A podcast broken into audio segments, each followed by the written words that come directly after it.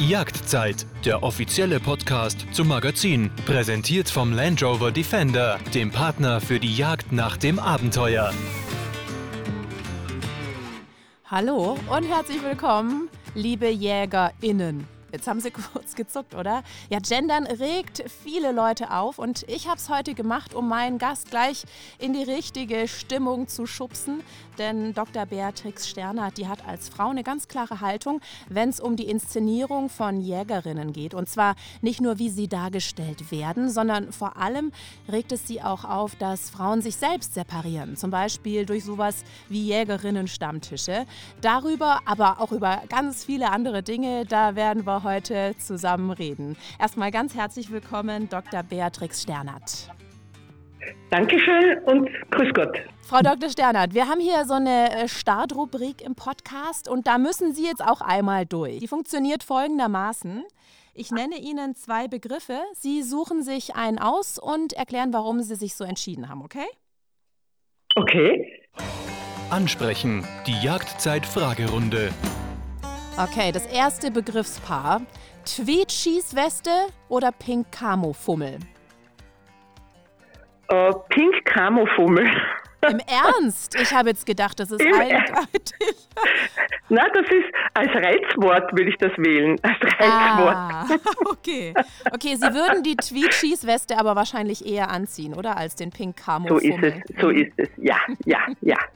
Okay. Warum bringt Sie der Pink Camo Fummel auf die Palme? Ähm, weil das so eine ähm, Inszenierung ist, so eine, eine Darstellung, die, glaube ich, niemand notwendig hat. Okay. Jäger. Hoffe ich, hoffe ich. Ja. Hoffen Sie, okay. Sehen Sie sich selbst als Jäger oder Jägerin? Als Jäger. Warum sagen Sie nicht Jägerin? Ähm, weil ich der Meinung bin, dass man etwas tut oder kann oder nicht. Und das ist, ähm, vielleicht kommen wir mal später noch drauf, das habe ich auch in meinem Beruf so gehandhabt. Ich habe Tierarzt gelernt und mein Beruf war Tierarzt. Ich bin als Frau Tierarzt gewesen und ich bin der Meinung, entweder ich bin etwas oder ich bin es nicht, ob man da ein In anhängt oder nicht. Ich meine, es ist jetzt nicht furchtbar, wenn man das In anhängt, aber ich finde es nicht notwendig. Ja, es geht ja jetzt auch um Deswegen Sie Sie bin ich der. Meinung, Mhm. Jäger. Jäger. Okay. Jäger, ja. Lesen oder selbst schreiben? Tue ich mich schwer, beides. Mhm. ähm, für mich, ja, ne, ich kann nur dabei bleiben, beides.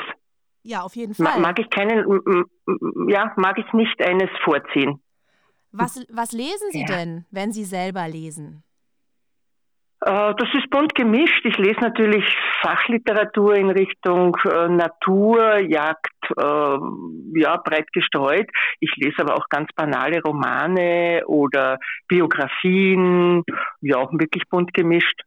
Ja, vielen Dank erstmal äh, bis hierhin. Und ähm, die letzte Frage ist natürlich direkt auch eine Überleitung eigentlich schon gewesen, denn Sie schreiben eben auch selber Bücher, sind Autorin und ähm, im Sternert Verlag ist jetzt bereits Ihr zweites Buch erschienen. Über das möchte ich zuerst Ja. sprechen. Das heißt Jägerinnen.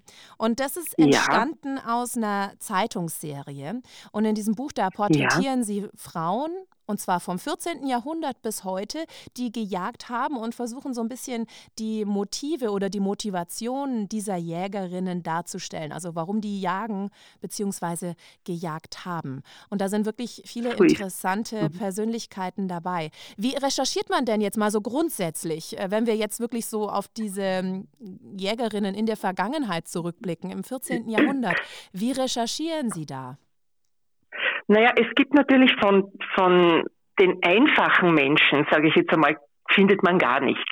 Man findet eigentlich aus der Vergangenheit nur Unterlagen von etwas auffälligeren oder höher stehenden Persönlichkeiten. Das ist sicherlich ein bisschen unfair und ein bisschen falsch gewichtet, aber es gibt wunderschöne Biografien äh, von, von Herrschaftshäusern oder auch von besonderen Personen, auch jüngerer Zeit, die man lesen kann und wo man sich halt dann das Jagdliche herausfieseln muss. Es gibt im Internet Informationen, es gibt in Jagdbüchern äh, verschiedener Art, muss man sich halt so ein bisschen zusammensuchen. War aber spannend, die Suche. Okay. Und Sie wollen ja eigentlich nicht, dass sich äh, Jägerinnen separieren von, vom Rest der Jägerschaft. Das heißt, ist da vielleicht dann noch ein Buch ja. über Jäger geplant?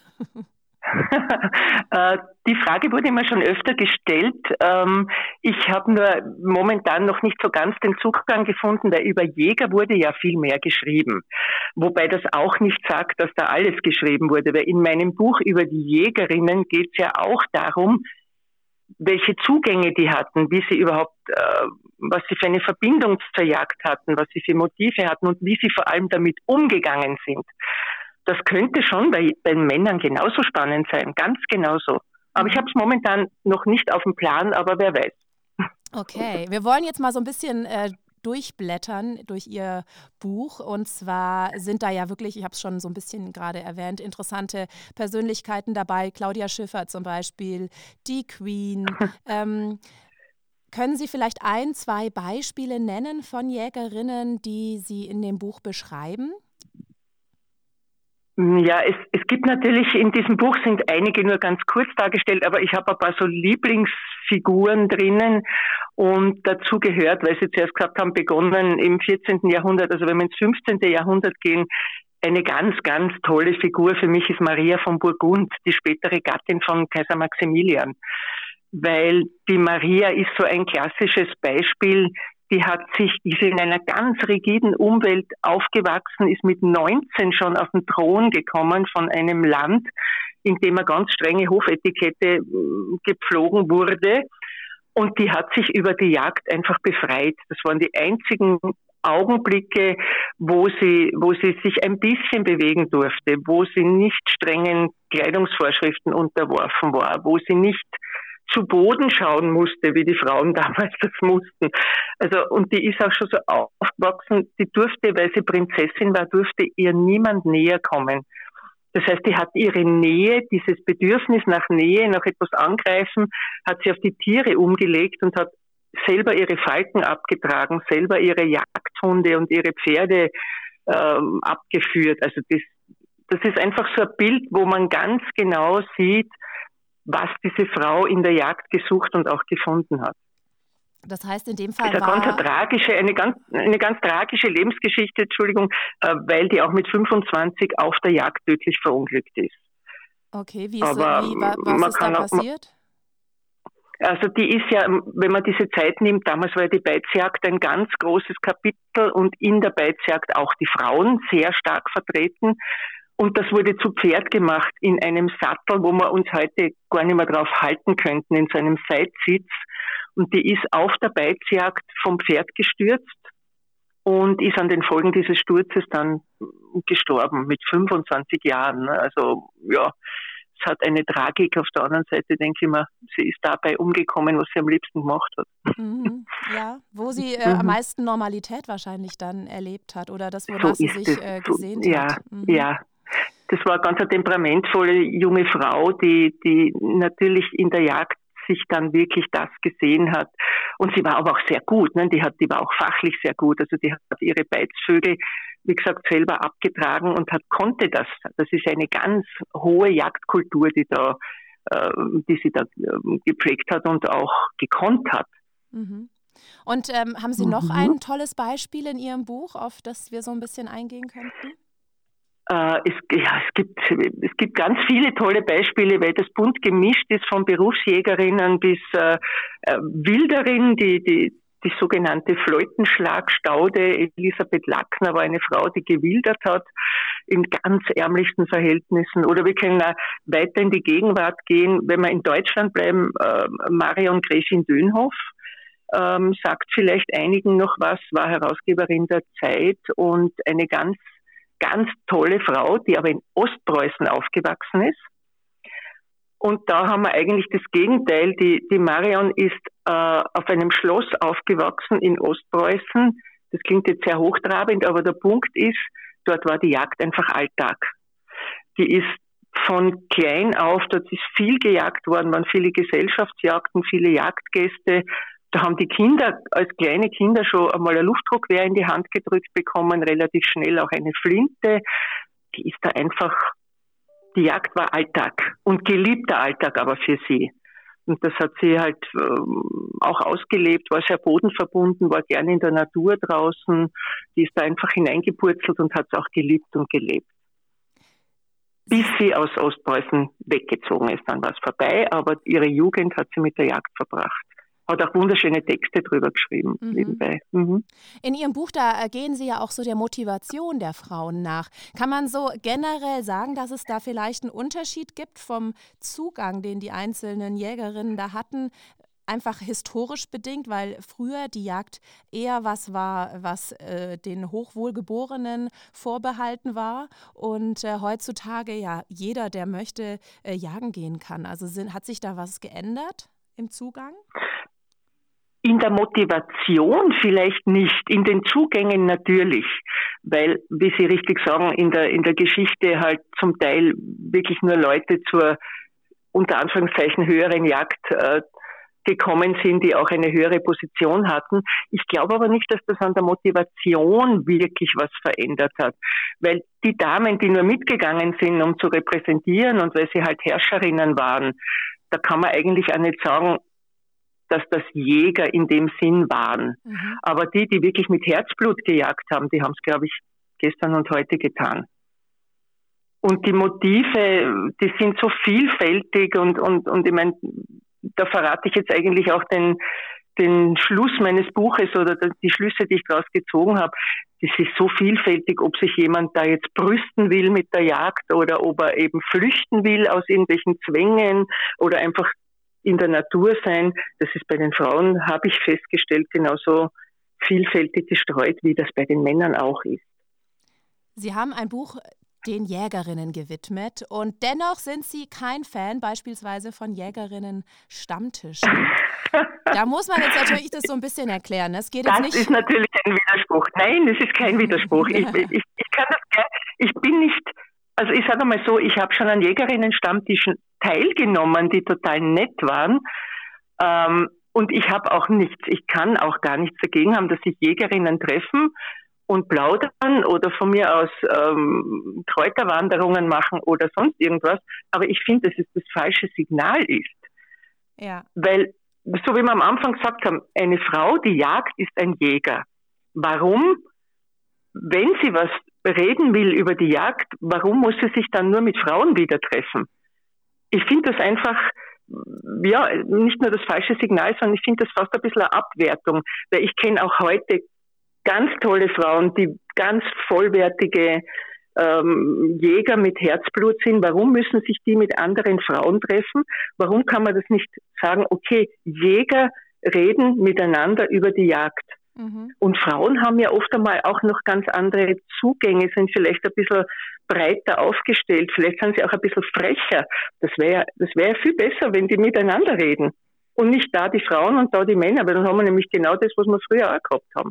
Das wollen wir ja eigentlich nicht. Das wollen wir eigentlich ich nicht. Finde, dass ich, aber ich finde, dass sich Frauen, dass sich Frauen, Entschuldigung, dass sich Frauen schlecht verkaufen, wenn sie sagen, ja, wir sind da die Jägerinnen und ihr seid da die Jäger. Ja. Ich finde das, ich find das nicht, nicht gut. Mhm. Für die Aber Frauen. Es, es nicht ist gut. ja, es ist so ein Automatismus, finde ich. Zumindest bei mir beobachte ich das auch. Ich unterhalte mich meistens automatisch mehr mit den Frauen, weil die Männer, die unterhalten sich dann beispielsweise über Kaliber, das langweilt mich einfach ja. dann, ja. Und die Frauen ja. äh, reden vielleicht auch über jagdliche Themen, aber auch, wie es wieder aufwendig war, die Kinder jetzt unterzubringen, damit man heute an der Drückjagd teilnehmen kann, beispielsweise. Es hat irgendwie für mich in dem Moment mehr Identifikation, ja, mich mit den Frauen zu unterhalten, als ähm, ja. mit den Männern. Ja, aber vielleicht würde es gerade sinnvoll und, und, und befruchtend sein, wenn dann eine Frau einmal sagt, äh, Männer, warum redet ihr ständig über, über Kaliber? Reden wir doch einmal drüber, äh, was, was für Erlebnisse wir im Wald haben, was man dort Schönes gesehen hat, wie man das, wie man das erlebt hat oder was man vielleicht Gutes machen kann oder was man, was man Tolles, äh, ja, eben an, an Abenteuern und an Erlebnissen oder an, an Naturwissen auch hat. Es gibt ja Frauen, die haben oft ein viel vielfältigeres Wissen in, über die Natur als Männer. Und wenn man da sagt, hallo, reden wir doch einmal nicht über Kaliber, reden wir einmal über was anderes, das wäre doch gut. Absolut, ja. Das ist auch, finde ich, etwas. Ich meine, ich bin schon, ich bin schon bei Ihnen, Entschuldigung, dass man natürlich als Frau zum Teil andere Dinge auch zu besprechen hat. Das mhm. darf ja auch sein. Aber mm, ja, wenn ich einen, das kann ich ja in ein Kaffeekränzchen machen, sage ich jetzt einmal. Aber wenn ich über die Jagd reden will, dann rede ich über die Jagd, ob ich Frau oder Mann bin. Mhm. Und einer, ist halt so meine Meinung, ja. Ja, ist auch äh, absolut in Ordnung. Ähm, und einer ihrer Kritikpunkte ist ja auch, dass Jägerinnen ähm, auch zum Teil falsch oder einseitig, sag ich mal, das trifft es vielleicht besser, dargestellt werden. Also ähm, immer schön, immer super hergerichtet, mhm. saubere mhm. Outfits. Mhm. Ähm, was wäre mhm. da, was wäre da Ihre Forderung? Wie würde man das denn realistischer oder weniger einseitig machen können? Naja, ich, ich habe oft so das Gefühl, dass die Darstellung der Jägerinnen in, ich weiß nicht, irgendwelchen Medien so ein bisschen wieder das darstellt, dass die Frau der Aufputz ist. Mhm. Dass, dass die Frau, ich meine, keine Frage, wir sind ja auch hübsch, ne? das ist ja, das brauche ich ja gar nicht kritisieren und ich habe auch überhaupt nichts dagegen, wenn eine Jägerin gut angezogen ist, wenn die toll ausschaut. Aber wenn man so ein bisschen das Gefühl hat, okay, die Jägerin wird dann mit lackierten Fingernägeln und mit dem roten Gewehr dargestellt und mit dem frisch aus dem Katalog stammenden, mit der Kleidung, dann habe ich so ein bisschen den Verdacht, dass das nicht echt ist. Dass man dann wieder die Frau darstellt als Aufputz, so wie sie ähm, beim Autorennen am Auto lehnt oder so. Und das ist es, das, das darf es ja nicht sein ich habe nichts dagegen, wenn, wenn hübsche Frauen sich auch irgendwo hübsch darstellen lassen, um Gottes Willen. Mhm. Aber ähm, wenn dann das ein bisschen so rüberkommt, naja, weil ich habe nämlich das Gefühl, wenn man so ein Bild sieht und dann sind ein paar gestandene Jäger dabei, dann sage ich, naja, die, die wird ja nicht wirklich in den Wald gehen. Mhm. Das ist die Gefahr dabei. Mhm. Ob die jetzt hübsch oder gut angezogen oder nicht ist, es darf nicht das Signal kommen, dass das so ein Frauchen ist, die aber dann nichts anpackt, weil das stimmt ja nicht. Das ist ja nicht richtig.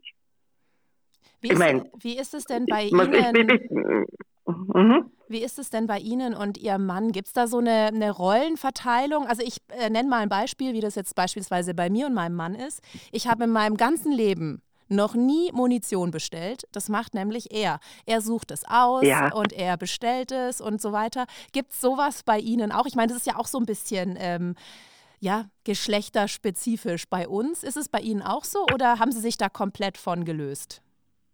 Naja, ich muss dazu sagen, ich bin in, in der, als praktizierender Jäger relativ spät berufen gewesen, auch wenn ich mit der Jagd aufgewachsen bin. Und daher habe ich von meinem Mann, der mit der Jagd sein ganzes Leben verbracht hat, erst einmal was lernen müssen. Und insofern, also das hat jetzt nicht mit Rollenverteilung zu tun, sondern ich bin sein Lehrling gewesen. Aber schon so, dass man sich auch gemeinsam bespricht. Also eine Rollenverteilung auf Mann, Frau gibt's gar nicht. Ganz im Gegenteil, äh, ich muss ihm am Berg hinterherhampeln und muss schauen, wie ich nachkomme, weil ähm, eben da nicht wirklich Rücksicht darauf genommen wird, dass ich eine Frau bin, aber ich finde das gut. Mhm. Also da hat man ja auf der anderen Seite auch das Gefühl, dass man für voll genommen wird. Und inzwischen muss ich ihm auch nicht mehr nachlaufen, sondern darf unter Anführungszeichen auch allein gehen. Aber eine Rollenverteilung haben wir nicht, nein, kann man nicht sagen. Okay. Und haben Sie sich von dieser Lehrlingsrolle, äh, die Sie gerade erwähnt haben, schon emanzipieren können oder ist es immer noch so? Ich habe mich gebietsweise emanzipieren dürfen, ja, wofür ich ihm auch sehr dankbar bin, aber äh, nicht ganz, weil es einfach nicht stimmen würde. Es ist einfach vom, vom Können, vom Wissen, von der Erfahrung her, diese, diese, dieser Unterschied, der wird sich nie mehr ändern. Dafür, sind wir, dafür bin ich schon zu alt. Aber das ist auch nichts Schlimmes. Das ist, das ist ja in Ordnung. Mhm. Ja, absolut. Dafür habe ich jemanden, den ich fragen kann. Ne? Mhm. Ja, ja. Ja, nee, mhm. das ist auch nachvollziehbar. Ich meine, das ist ähm, ja bei vielen äh, Paaren, sage ich mal so, dass die Männer schon gejagt haben und die Frauen dann vielleicht durch die Männer dazu kamen und das bleibt dann einfach äh, oft ein Wissensvorsprung bei, bei den Männern. Oder? Ganz genau. Ja, ja, ja. Ich habe auch da einige in, in meinen, um auf das Buch zurückzukommen, da habe ich auch mit einigen Frauen gesprochen, auch die heute noch jagen.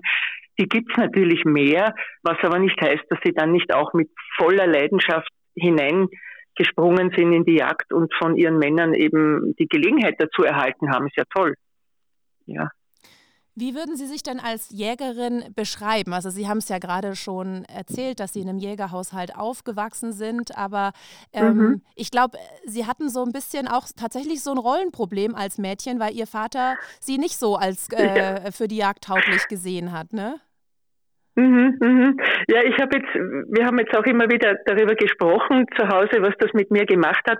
Mein Vater war also nicht Berufsjäger, sondern hat in seiner Freizeit aber sehr leidenschaftlich und sehr viel gejagt und hat mich als Kind oder auch seine Familie, ich habe auch einen Bruder und, und meine Mutter, ins Jagdrevier mitgenommen.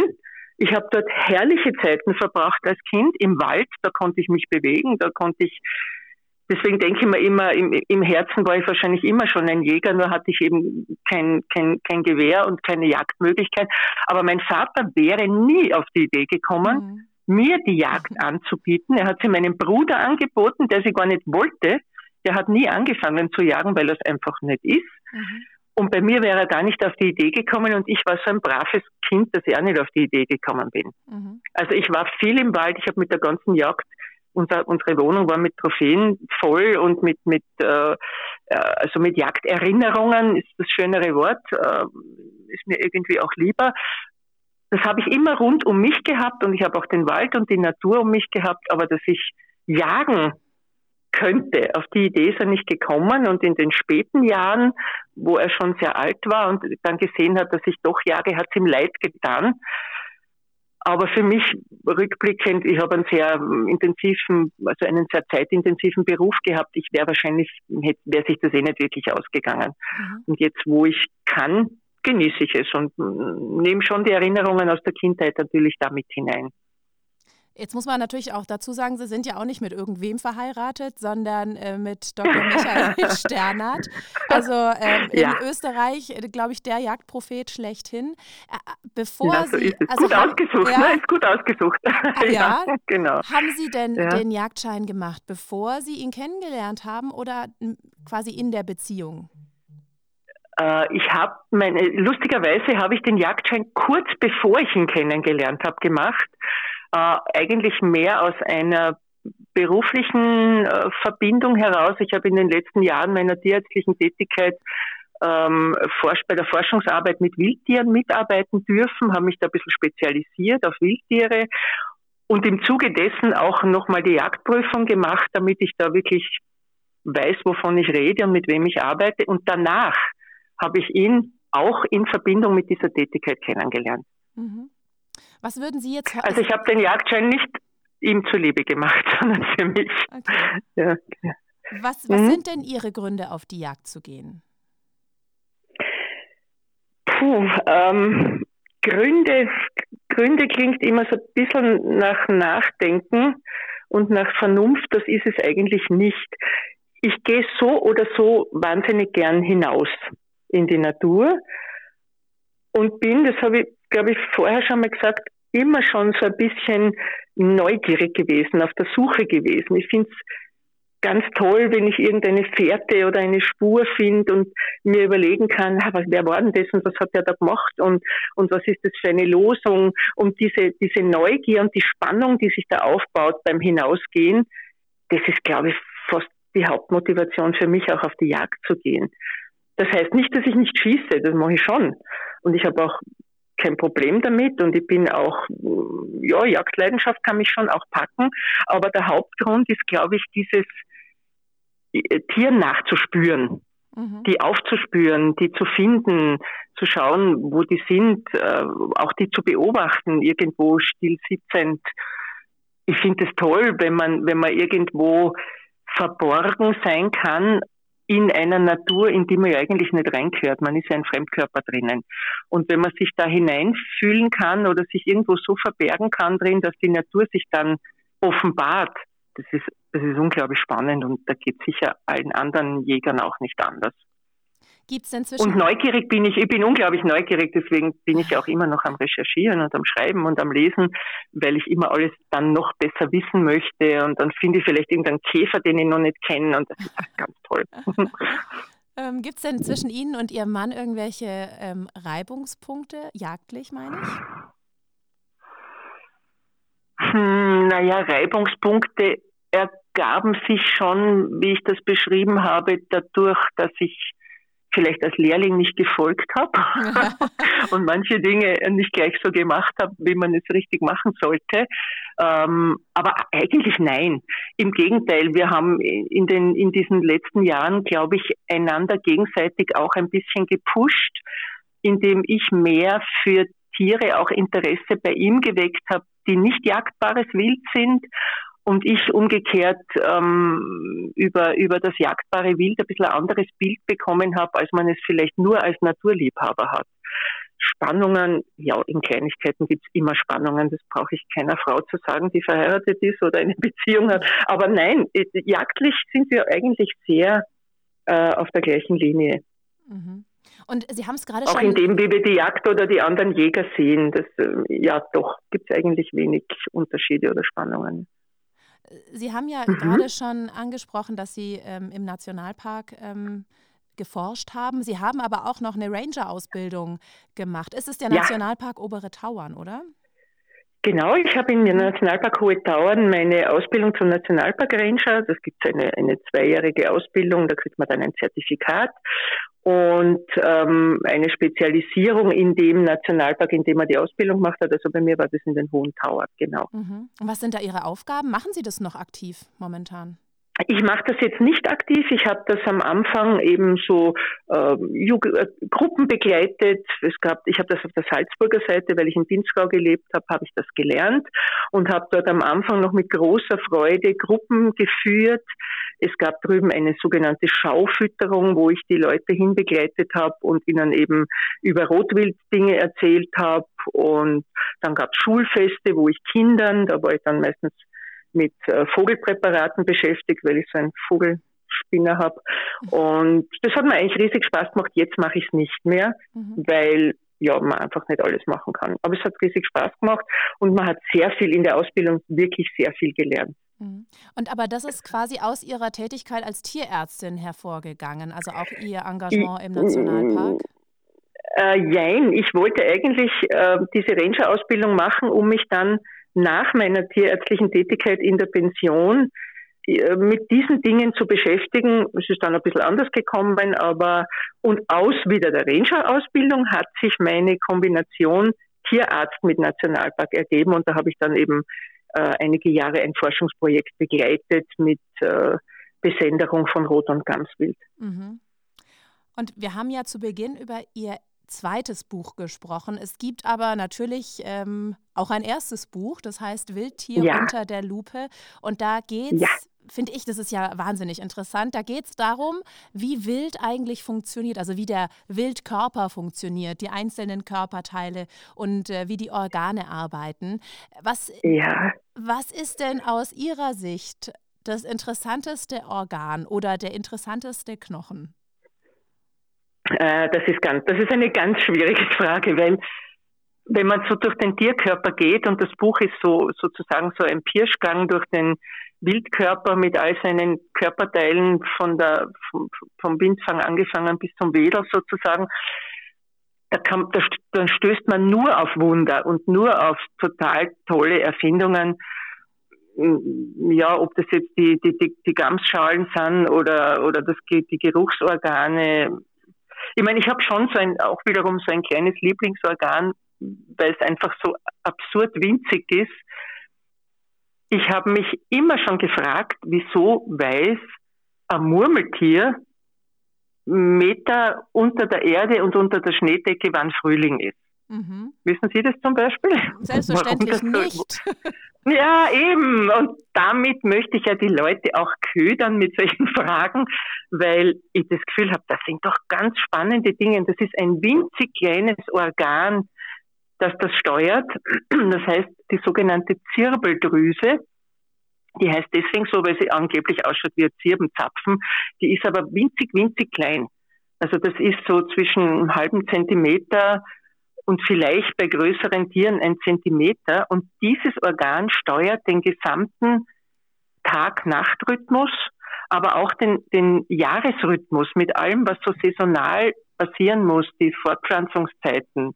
Das wird alles von einer winzigen Drüse lichtgesteuert ähm, befohlen dem Körper. Mhm. Also das sind, das sind Dinge, das kann man ganz einfach erklären. Das ist, wenn das Licht einfällt ins Auge, mhm. dann wird auf der Netzhaut sowas wie ein elektrischer Impuls ausgelöst. Und der wird über Nervenbahnen, die wie Stromkabel funktionieren, zu dieser Drüse geleitet. Das ist so wie ein, wie ein Computer, dann ein kleiner.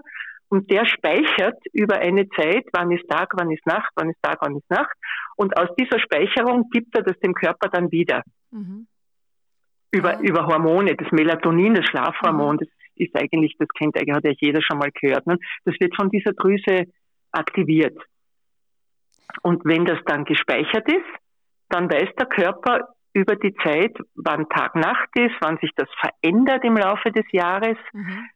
Und das kann natürlich nur dort gespeichert werden, wo dieses Tier lebt. Also von einer Zeitumstellung in Sommerzeiten natürlich hat die Drüse noch nie was gehört, aber, aber das wird auch, das funktioniert zum Beispiel in Polnähe anders als bei uns in, in, in, in mittleren Breiten, aber es reguliert, es, es regiert den ganzen Körper mit seiner saisonalen und, und, und tagesabhängigen Aktivität. Und das ist so ein winziges Ding wie ein Computerchip. Mhm. Ja, also sowas zum Beispiel. Äh, ja. Super spannend. Ne? Und, und ich habe mich bemüht, in dem Buch diese Dinge ganz einfach zu erklären. Auch ähm, so, dass es vielleicht nicht, nicht ein, ein, ein Kindergartenkind, aber auch ein Kind verstehen kann. Mhm. Also das ist nicht medizinisch geschrieben, sondern eben so mit, mit, mit der Begeisterung, die ich da entwickle, wenn ich solche Dinge dann auch erzähle. Und ja, ich, ich halte auch Vorträge drüber, wenn das jemanden interessiert, weil das einfach so super spannend ist. Mhm. Also ich habe äh, eine Frage, ich weiß nicht, ob Sie die in Ihrem Buch behandeln, aber äh, ich habe da schon oft auch mit anderen Leuten drüber gesprochen, dass es ja eigentlich überhaupt gar keinen Sinn macht, dass Gamswild im November, Dezember in die Brunft geht ähm, und dann geschwächt in den Winter quasi muss. Ähm, man könnte ja als Gams eigentlich auch sowas wie eine Eiruhe oder sowas einführen, dann ähm, oder, oder nicht. Also warum ist es denn beim Gamswild so? Das macht doch eigentlich keinen Sinn. Das ist eine ganz schwierige Frage, die wir auch in, in interessierten Kreisen, sage ich jetzt einmal, immer wieder diskutieren. Ich gehe mal persönlich davon aus, dass das damit zusammenhängt, wo die Tiere ja auch herkommen.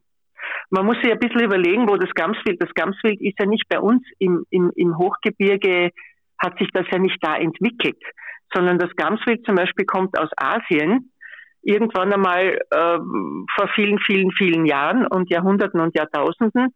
Und dort wird das wahrscheinlich Sinn gemacht haben, weil dort die Unterschiede zwischen Sommer und Winter nicht so groß waren. Mhm. Und dann ist es nach der Eiszeit im Gebirge hängen geblieben und da im Hochgebirge, wo, wo wirklich ganz harte Winter sind, da kommt einem das absurd vor. Und das ist jetzt eine Theorie, das hat jetzt nichts mit wissenschaftlichen Erkenntnissen zu tun, aber ich weiß eben, ähm, wo, wo die einzelnen Tierarten, auch das Murmeltier ist aus Asien irgendwann mal gekommen und nach den Eiszeiten bei uns hängen geblieben, weil es da im Gebirge kalt genug war, so wie in Asien. Aber da, wo sie herkommen, sind die Unterschiede zwischen Sommer und Winter äh, höchstwahrscheinlich nicht so dramatisch gewesen. Daher war das nicht, nicht so ein Widerspruch, wie uns das heute vorkommt. Mhm. Aber auch komisch, ich meine, das ist, wenn Sie jetzt hier von Eiszeiten sprechen, das sind ja Zeitsprünge, ähm, wo man denkt, dass auch das evolutionär sich hätte ein bisschen mhm, anpassen mhm. können an die Umstände ja. über so einen langen Zeitraum, oder? Mhm, mhm. Da haben Sie vollkommen recht und ich weiß nicht, ob jemand wirklich eine Antwort auf die Frage hat. Wenn ja, wäre ich dankbar, wenn ich sie höre. Aber ich habe da auch mit wirklich mit, mit Fachleuten, äh, Wildbiologen und so weiter schon drüber geredet und habe eigentlich nie eine schlüssige Antwort bekommen, weil es einem ja wirklich absurd vorkommt, vor allen Dingen beim Gamswild. Weil das Steinwild zum Beispiel, das macht sich ja selber seine, seine Rangordnung schon viel früher aus. Das heißt, die Brunft ist bei Weitem nicht so belastend wie beim mhm. Gamswild. Aber ja, ich, ich kann da eigentlich auch nur so rumstottern und meine Theorien entwickeln. Ich meine, dass es das Rehwild am allergescheitesten macht, äh, ich, ich weiß es nicht, warum es wirklich so ist. Okay. Und es sind ja Tierarten, die tatsächlich auch nicht wirklich miteinander oder nur sehr mhm. entfernt miteinander verwandt sind. Aber man könnte ja trotzdem sagen, wenn das Rehwild in der, in der wärmsten Zeit, äh, da wo es am meisten Energie hat, äh, brumpftet, warum macht es nicht der Gams auch so? Mhm. Aber dem wäre wahrscheinlich wieder zu warm im Sommer für die Brumpfbelastung, ne? ja, weil die sind ja sehr wärmeempfindlich. Ja. Gams ist unglaublich wärmeempfindlich. Ne? Das ist richtig Stress, wenn es da warm ist. Mhm. Und ja, im November ist es nicht mehr warm, da können, da haben sie den Wärmestress vielleicht nicht. Mhm. Ja, das wäre vielleicht auch eine, ja. eine, Antwort auf die, auf die Frage. Das, das sind so kleine mhm. Ansätze. Eine, eine wirkliche Antwort habe ich nicht. Sie Aber halten, wenn sie jemand hat. Hm? Sie halten ja auch Vorträge und ähm, da ja. geht es ja um äh, das jagdbare Wild. Und äh, ja. Gibt es da auch Fragen, die Ihnen gestellt werden? Und gab es da vielleicht schon eine ganz verrückte Frage, die Ihnen gestellt wurde? Naja, ich bin, äh, auf der einen Seite halte ich äh, noch Vorträge beziehungsweise Kurse für Jungjäger auf, äh, in Bezug auf Wildbretthygiene, Wildkrankheiten und so weiter. Da kommen natürlich immer die klassischen Fragen, wie das mit ansteckenden Krankheiten ist und so. Und bei dem, bei meinem Lieblingsvortrag, wenn es eben um Wildtier unter der Lupe geht, kommen eigentlich erstaunlich wenig Fragen, weil ich offensichtlich Themen behandle, die für alle neu sind. Also das jetzt, was Sie jetzt gefragt haben, das ist eh eine der häufigsten Fragen auch mit, warum bei einem Keimruhe, beim anderen nicht, warum brumpft da, brumpft dort oder auch äh, wieso so verschiedene Verdauungssysteme. Das ist auch ganz eine spannende Frage, weil wenn ich jetzt schaue, welche Unterschiede es gibt im Bau der Verdauungsorgane, der, die ja beim, beim Schnabel oder beim ESA beginnen und hinten aufhören, kommen schon immer ganz gute Fragen, wo sich dann auch ganz tolle äh, Diskussionen ergeben oder für mich dann Möglichkeiten weiter zu quasseln. Ähm, irgendeine ganz spezielle Frage habe ich jetzt eigentlich nicht im Kopf, die, die spannend wäre. Aber Wildkrankheiten sind natürlich auch ein sehr breites Feld, ein sehr interessantes Feld und da insbesondere natürlich schon die Zoonosen, ja, weil es einen dann ja auch selbst betreffen kann. Ähm ja, natürlich, natürlich. Und da ändert sich ja auch viel in der letzten Zeit. Ne? Das ist also mit, mit äh, wärmeren äh, Zonen oder, oder mit, mit Veränderungen, vor allen Dingen auch mit der Reisetätigkeit, wo halt alles Mögliche gebracht mhm. wird da gibt es auch, sage ich einmal, noch ähm, wesentlich bessere Fachleute als mich, aber ich habe halt den Bezug zur Praxis und dadurch kann ich auch den Leuten erklären, naja, was, was, was ist jetzt wirklich mit dem Fuchsbandwurm? Ist das, was muss ich machen, dass ich den nicht kriege? Oder was ist daran so gefährlich oder nicht? Also ich beziehe mich da eigentlich weniger auf wissenschaftliche Sachen dann, sondern auf, auf praktischen Umgang. Und das, glaube ich, ist ja auch das, was der Jäger draußen haben will oder auch die Familie haben will ne? oder braucht.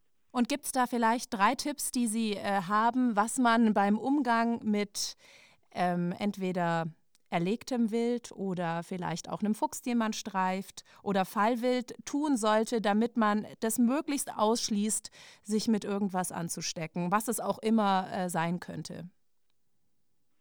Naja, da sind wir eigentlich bei dem Thema, bei dem wir in den letzten vielen Monaten äh, aus anderen unerfreulichen Gründen immer sind, Hände waschen. Ich meine, es ist immer der Punkt, und das sage ich auch in den Jagdkursen sehr gerne, wenn das immer so propagiert wird, dass man Handschuhe anhat. Das ist schon ein gewisser Schutz, aber wenn ich mit den Handschuhen dann die Wurstsemmel esse, mit denselben Handschuhen, mit denen ich vorher vielleicht Fallwild angegriffen habe, dann nutzt mir der Handschuh auch nichts. Also es ist immer so ein bisschen das Wichtigste, finde ich, ist zu überlegen, wie, wie wird eine Infek wo ist der Infektionsweg? Wie kann ich mir selber einen Krankheitserreger in den Körper bringen? Und das ist entweder indem ich etwas in den Mund stecke, also entweder die Finger, mit denen ich was angegriffen habe oder auf irgendwelchen Umwegen oder in viel selteneren Fällen irgendeine Wunde, wo ich mir eine ähm, Bakterien oder irgendwelche Krankheitserreger hineinbringe. Und wenn ich die zwei Sachen überlege, Mund oder Wunde, und wie ich das dann, wo ich dann irgendwo dazwischen eine Schranke habe, durch Händewaschen, durch etwas, ähm, wenn ich was angegriffen habe, nicht an den Mund greifen, dann ist eigentlich das Wichtigste schon getan. Okay. Und gibt es eigentlich aktuell Termine? Ein, einfach gesagt. Ja, ja, klar. Ich meine, die einfachen Dinge sind ja oft auch die äh, effektvollsten. Ähm, gibt es denn, ja, ja. denn aktuell Termine äh, von Vorträgen, die Sie halten jetzt im Winter? Ich habe jetzt ähm, einen kleinen Termin im November im Naturwissenschaftlichen Verein Kärntens. Da gibt es eine zoologische Gruppe, die sich für mein Buch interessiert hat, wo ich dann über verschiedene Organsysteme plaudern darf. Das ist ein, ein kleines Treffen. Ansonsten habe ich momentan leider in den, in den letzten eineinhalb Jahren fast nichts gehabt. Wobei ich das total gern mache. Also wenn sich wieder mal irgendwo was ergibt, ja, aber momentan gibt es sonst nichts Geplantes. Okay, aber Leider. noch eine Frage habe ich ganz zum Schluss. Und zwar, Sie ja. haben vorhin gesagt, dass Sie ständig recherchieren, schreiben, äh, Dinge versuchen ja. rauszufinden für sich selber. Haben Sie denn äh, vielleicht auch noch ein weiteres Buch in Planung oder ist da noch nichts, worüber Sie jetzt sprechen wollen oder können? Äh, ja, ich, ich will durchaus über etwas sprechen, weil ich ein Herzensprojekt gerade äh, unterwegs habe. Das ist allerdings ein Kinderbuch, mhm. aber da geht es auch wieder um die Neugier. Ich habe eine, eine Figur erfunden, die habe ich auch gebastelt selber. Und diese Figur, mit der Figur gehe ich tatsächlich hinaus in den Wald. Und das ist ganz lustig, weil die erlebt halt dann immer Dinge und diese Dinge, die sie draußen erlebt, zum Beispiel wenn sie im Winter eine, eine riesen, ein riesen Trittsiegel von einem Hirsch findet, mhm. dann schließe ich daran Dinge an, die diese Figur über den Hirsch lernt. Also ich, ich mag an und für sich so Lehrbücher für Kinder nicht so, weil ich glaube, dass das den Kindern langweilig ist. Aber diese Figur wird in der Natur draußen äh, alle möglichen Erlebnisse mit Wildtieren haben, woran ein Kind aber dann auch etwas über die Wildtiere lernen kann, aber auf eine ganz spielerische, abenteuerliche Weise. Mhm. Aber es ist auch ein Diese Buch. Figur äh, begleitet, das wird ein Buch, das mhm. wird wahrscheinlich auch ein relativ umfangreiches Buch, weil die Figur begleite ich jetzt schon das ganze Jahr über, ähm, gehe ich jede Woche raus damit und erlebe natürlich so über die Jahreszeiten die Hirschprumpft und, und, und äh, was der Fuchs im Winter macht, wo sich da seine Nahrung holt und wo er lebt und die ganze, also das wird Ende des Jahres wird da sozusagen, die Erlebnisse werden dann abgeschlossen und nächstes Jahr wird dieses Buch dann geschrieben.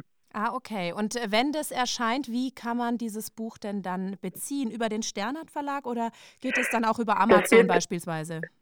Nein, wir, wir haben eigentlich die fixe Vorstellung gleich zu Beginn unserer Verlagsgründung äh, gehabt, dass wir nur aus dem Sternhardt Verlag direkt an den Kunden unsere Bücher weitergeben. Erstens einmal, weil wir sehr gerne den Kontakt mit dem Leser und mit dem Interessierten haben, direkt. Also wir haben dann Stammkunden oder wir werden, ich gehe sehr gerne auf Veranstaltungen auch mit einem Büchertisch, wo ich unsere Bücher vorstelle und diese Gespräche mit Leuten, denen man dann Bücher schmackhaft machen kann, das, das mache ich total gern. Wir verkaufen ganz bewusst nicht über die großen Zwischenhändler und schon gar nicht über Amazon. Okay, also wenn da ein, ein, wenn da ein interessierter Buchhändler ist zum Beispiel sehr gerne, mhm. weil das ist ja auch wieder ein direkter Kontakt. Mhm. Aber wir bleiben ganz nahe an den Leuten, die unsere Bücher haben wollen, weil wir auch ähm, von der ganzen Herstellung her sehr hochwertige Bücher gerne machen möchten, auch in Zukunft. Also nicht irgendwelche Billigprodukte und die zeigt man dann auch gerne direkt her. Okay. Und gibt ah. sie nicht irgendwo in ein großes Lager, wo sie dann weiter verscherbelt werden oder nicht. Alles klar. Also ähm, wenn das Buch rauskommt, dann dürfen Sie gerne mir kurz eine E-Mail schreiben, weil das wäre sicher auch für meine zwei Jungs sehr interessant. Da freue ich mich schon drauf, wenn das, das erscheint. Das mache ich super gerne und okay. der Sterner Verlag wird sich dann auch bemerkbar machen, wenn was Neues rauskommt, okay. wie auch eben andere Bücher, die da rauskommen. Ja, ja, natürlich. Ja. Also ganz herzlichen Dank, dass Sie sich äh, Zeit genommen haben für unser Gespräch. Sehr gerne, hat Freude gemacht. gerne. Und äh, falls Ihnen unser Podcast gefällt, dann wäre es schön, wenn Sie eine Bewertung abgeben. Das geht beispielsweise bei iTunes, aber auch ähm, bei den anderen Plattformen natürlich. Und wenn Sie Verbesserungsvorschläge oder Kritik haben, dann können Sie auch gerne mir persönlich schreiben, wenn Sie das möchten, an podcast.gtoutdoors.de. Passen Sie auf sich auf, machen Sie es gut. Ciao. Das war Jagdzeit, der offizielle Podcast zum Magazin. Jeden zweiten und letzten Mittwoch im Monat auf allen gängigen Plattformen und auf www.jagdzeit.de. Präsentiert vom Land Rover Defender, dem Partner für die Jagd nach dem Abenteuer.